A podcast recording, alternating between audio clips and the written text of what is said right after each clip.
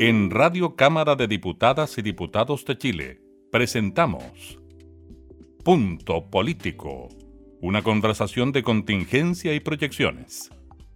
Conduce la periodista Gabriela Núñez. Hola, ¿qué tal? ¿Cómo están? Bienvenidos a una nueva edición de Punto Político. Nos comunicamos con nuestros jefes de comité, jefes de bancada. En esta ocasión nos espera la diputada del Partido Comunista, Camila Vallejo. ¿Cómo está, diputada? Muchas gracias por recibirnos. Muy bien, ¿y tú, Gabriela? Aquí teletrabajando, pero bien. Sí, pues. Qué bueno, diputada. Bueno, diputada, queríamos hablar con usted de su rol como jefe de comité del Partido Comunista, sobre todo en una situación como la que estamos viviendo ahora, ¿no? De pandemia, em, de que muchos de los trabajos se realizan desde los hogares. Eh, ¿Cómo ha sido para usted esa labor de poder aunar criterios eh, de su bancada, de sus diputados, para planteárselo también al resto de, de la sala o del Congreso? Bueno, sí, esto todo nos, demanda una nueva forma de organizar nuestro trabajo político, legislativo, de representación y de fiscalización eh, para que eh, realmente eh, nos permita seguir con nuestro objetivo atendiendo al contexto de, de, la pandemia, de las cuarentenas y de todos los resguardos sanitarios que hay que tener. Obviamente más nuestra bancada de nueve parlamentarios y parlamentarias diversas, tenemos parlamentarios que son mayores, o somos como tres generaciones en una bancada, la verdad, eh, y cada uno con sus propias realidades de cuidados. Por ejemplo, hay quienes tienen que cuidar eh, a adultos mayores de más de 90 años, eh, hay otros que tienen que cuidarse a sí mismos por temas de salud, obviamente, cuidadores y cuidadoras de niños menores, en fin, hay una realidad diversa en la bancada, entonces nuestro trabajo se ha ido acomodando en función de eso, sin tener que eh, por aquello disminuir nuestras funciones en materia de presentación de proyectos, de intervenciones, de representación. De hecho, todos tenemos que acomodar nuestro equipo dependiendo del tamaño de, de los equipos que tenemos pero no todos están pudiendo, por ejemplo, ir a terreno, obviamente, por las condiciones sanitarias. Yo, por ejemplo, en mi equipo eh, somos dos o tres los que salimos a terreno con todos los resguardos para visitar ollas comunes y ese tipo de cosas que no se pueden hacer de manera telemática, mientras otros pueden sí cumplir sus funciones telemáticas desde sus casas, eh, las labores, por ejemplo, comunicacionales, reuniones con las organizaciones por eh, conferencias telemáticas se están haciendo y todos lo estamos haciendo de, esa manera. Y además nos turnamos en la ida al Congreso. La idea es que no estemos todos eh, presencialmente porque hay que mantener distancia, hay que disminuir la presión en el Congreso a propósito de que eso fuerza a que los funcionarios vayan. O no es solamente que nosotros vayamos, sino que cuando vamos y vamos muchos, lo que hacemos es que más funcionarios de la Cámara tengan que ir a trabajar y hay también otras realidades de los trabajadores y trabajadoras, algunas más tienen niños, también tienen cuidado están cuidando de otras personas. Entonces, todo eso tenemos que acomodarlo. Y así estamos funcionando. No ha sido tan fácil, la verdad, pero eh, se ha, logrado. Y probablemente más porque aumenta mucho más el trabajo eh, que respecto al periodo anterior. O sea, em, son muchas funciones paralelas que uno está eh, realizando con esto del teletrabajo.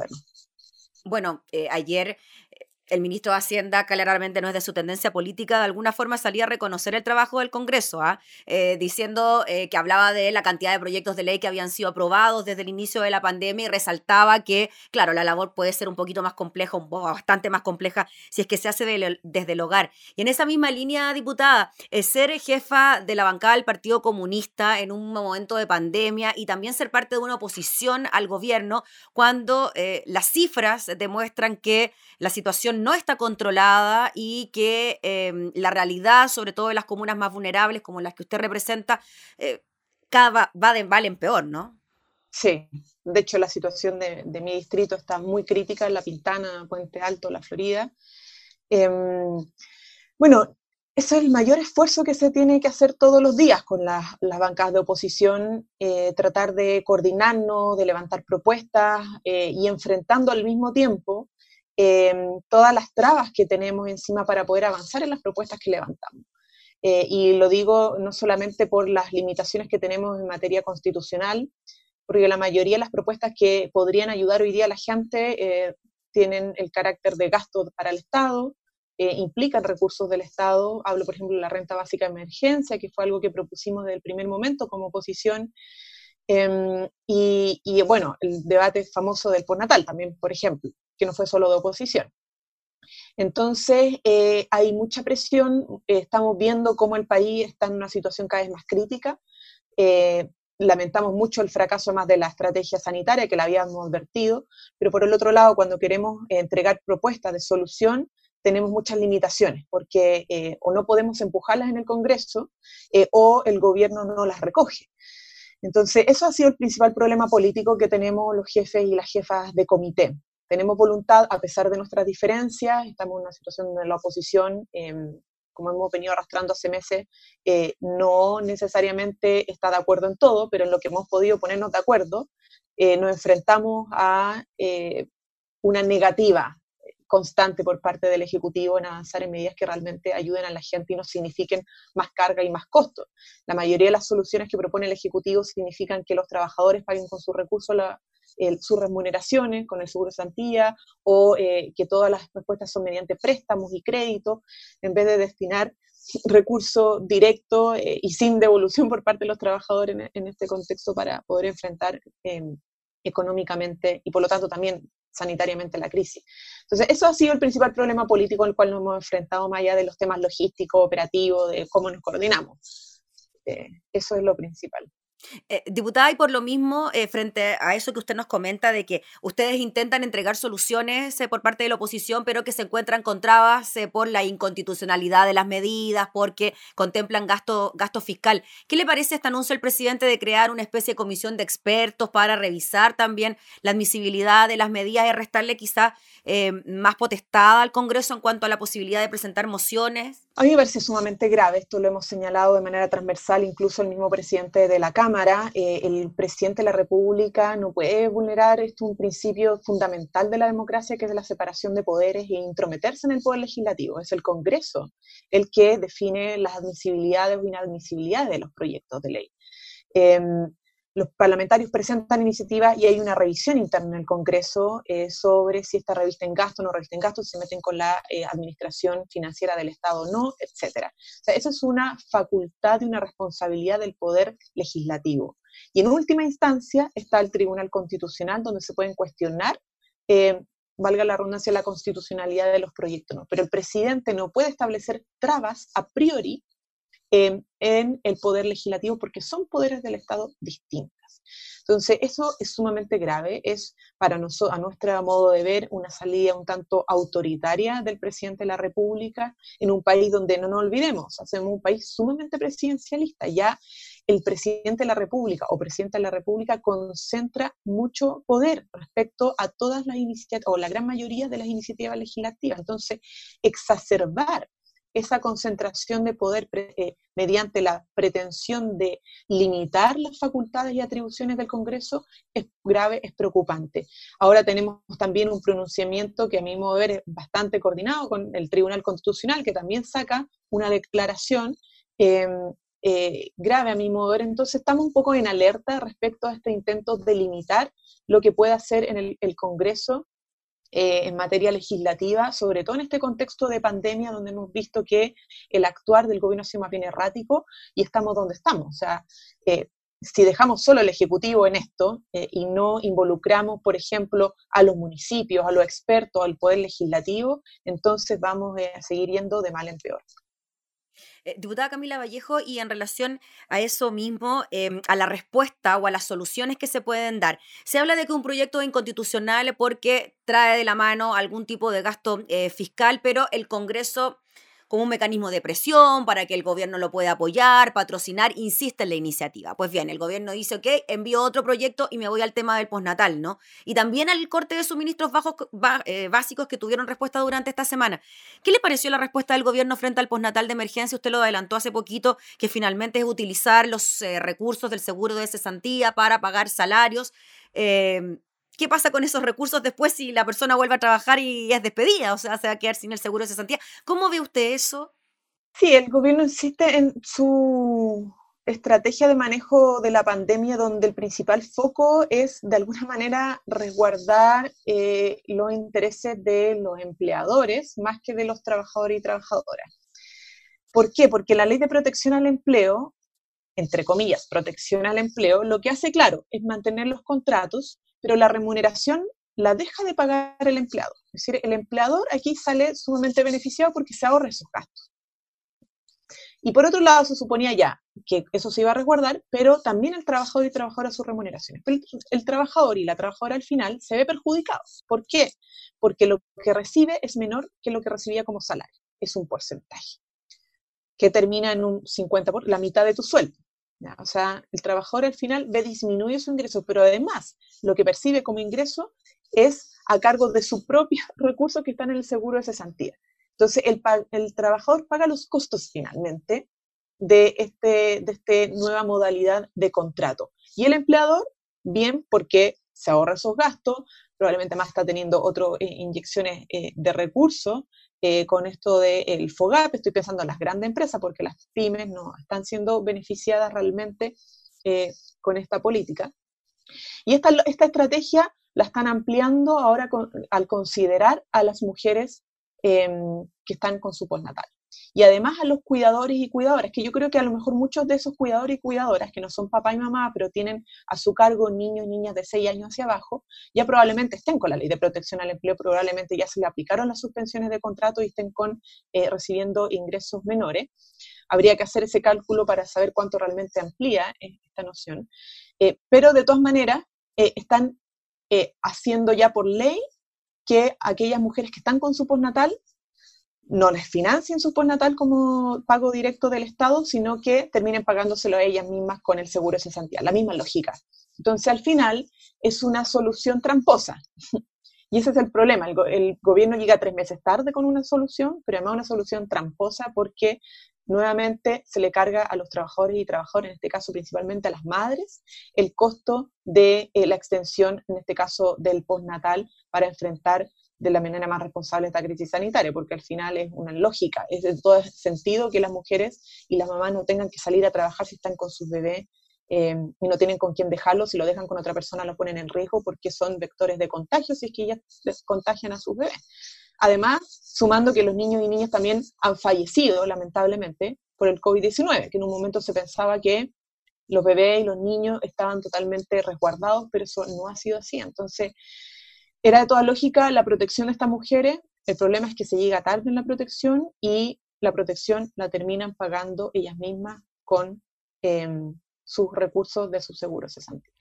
Diputada Vallejo, en las declaraciones incluso de parlamentarias oficialistas que han respaldado el postnatal de emergencia, dicen que esta iniciativa de la que estamos hablando, donde se ocupa el seguro de cesantía, quizás se podría mejorar, pero que se va a insistir en el proyecto postnatal de emergencia aprobado en la Cámara que fue rechazado en su admisibilidad en el Senado y que ahora está en una comisión mixta. ¿Cómo ve usted eso? ¿Pueden seguir avanzando los dos proyectos? Eh, ¿Se puede mejorar esta iniciativa del Ejecutivo? Quizás se van a tener que ver en la obligación de votar a favor o abstenerse en este proyecto eh, que propone el gobierno para así entregar por lo menos alguna solución a las mamás que las están obligando a volver a trabajar. Bueno, eso siempre es la gran disyuntiva.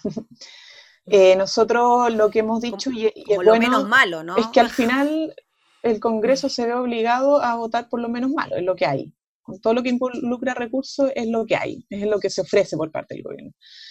De todas maneras, eh, eh, claro, está esta pelea que yo creo que hay que seguir dando, como lo han dicho incluso parlamentarios oficialistas, la comisión mixta, yo no soy parte de la comisión mixta, la diputada Gael Yomans va a estar ahí presente, entre otros, de la oposición y además de Chile Vamos, Em, y eh, transversalmente está la idea de seguir defendiendo el postnatal de emergencia, que fue la iniciativa parlamentaria, que es la mejor solución.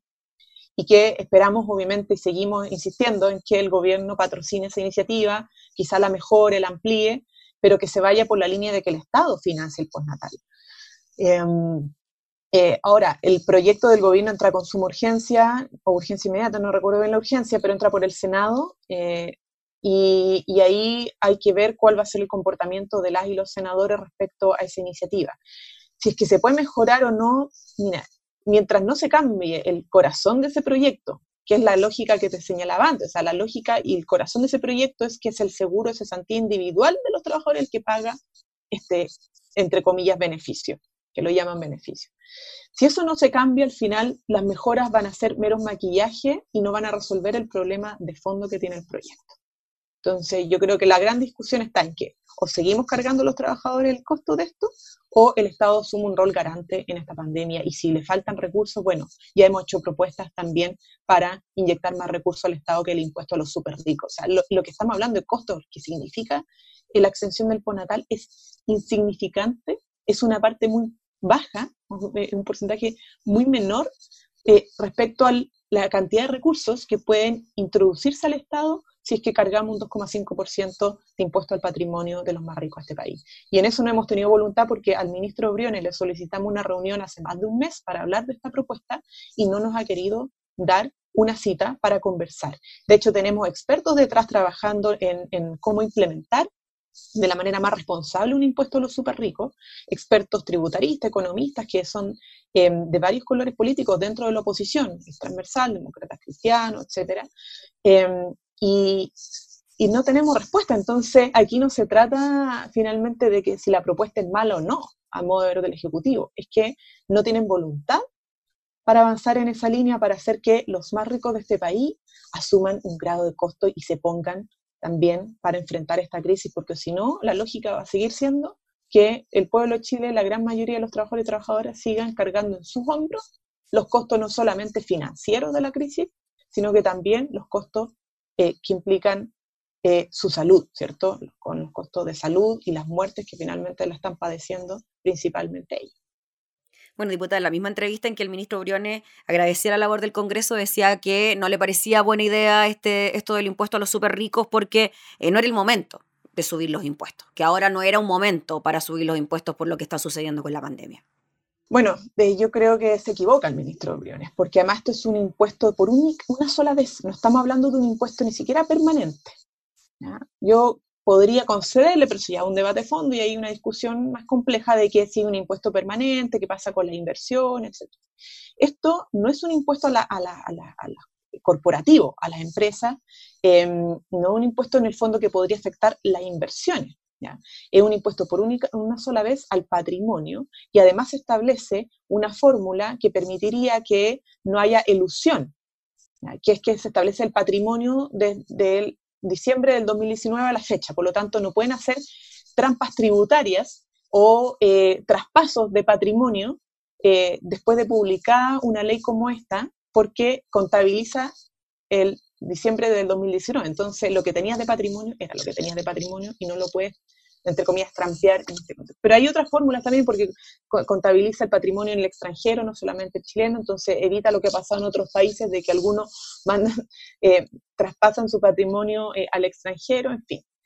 Em, eso está, lo hemos estado pensando y conversando, entonces él se sustenta en supuestos argumentos que no son, y no son porque yo no sé si él quiere simplemente hacer vista gorda a la propuesta o eh, realmente está desconociendo lo que significa la propuesta porque no ha querido reunirse con nosotros. Mm. Eh, diputada, para, ir cerrando, ¿qué le parece que el gobierno reaccionara con un veto al corte, al proyecto que prohíbe el corte de los suministros básicos y que, claro, lo devuelva con otra iniciativa, pero que según lo que hemos revisado hasta ahora, eh, no abarcaría el mismo número de beneficiarios que con la propuesta que salió del Congreso? Bueno, nuevamente, yo lamento que el Ejecutivo llega tarde a responderle al Congreso sobre las propuestas que el Congreso ha levantado. O sea, el Congreso desde, un, desde el principio dijo hay que suspender el pago de los servicios básicos. La gente no tiene capacidad de pagar eso. Eh, tenemos que tener una renta básica, tenemos que tener un ponatal de emergencia. Son propuestas que se han levantado en el Congreso Nacional, principalmente desde la oposición. El gobierno ha establecido negativas, negativas, no hay voluntad de diálogo para avanzar en eso realmente. Entonces llega al final tarde y llega imponiendo, poniendo el pie encima con una lógica autoritaria para decir, ¿sabes qué? No me gustaba esto, yo voy a poner mis términos. Y pasó con el postnatal de emergencia, no mediante un veto, pero con otro proyecto de ley que apunta en otra dirección, eh, y por otro lado, en este caso, poniendo un veto que significa básicamente la anulación y supresión de lo que el Congreso había avanzado, establecido, y que además en esa imposición lo que hace es restringir a los beneficiarios de esta eh, suspensión eh, del pago de los servicios básicos. Y eso, ¿a quién afecta al final? ¿A la oposición? No afecta a la oposición. ¿Afecta al gobierno? No afecta al gobierno. A quienes afecta son a los hogares de nuestro país, a las familias trabajadora, a las familias de, clase media, por ejemplo, incluso a familias de ingresos bajos. Entonces, esta actitud recurrente, sistemática del Ejecutivo de llegar tarde, de llegar imponiéndose, llegar imponiendo sus términos, termina lamentablemente y una vez más perjudicando a la gran mayoría de nuestro país. Muy bien, pues diputada Camila Vallejo, le agradecemos enormemente por darnos estos minutos de su tiempo para conversar de estos temas tan importantes y seguiremos atentos, pues porque todos son temas de desarrollo, pues natal, corte de servicio, así que veremos qué pasa con la tramitación de esto en el Congreso. Esperamos tener buenas noticias. Eso. para eso estamos trabajando. Muchas gracias. Que hacen tanta falta, ¿no? Así es. Gracias, diputada. La diputada Camila Vallejo conversando en una nueva edición de Punto Político. Nosotros nos volvemos a reencontrar. Que esté muy bien. Hasta entonces. Hasta luego. Esto fue Punto Político, una conversación de contingencia y proyecciones. Radio Cámara de Diputadas y Diputados de Chile, acercando las leyes.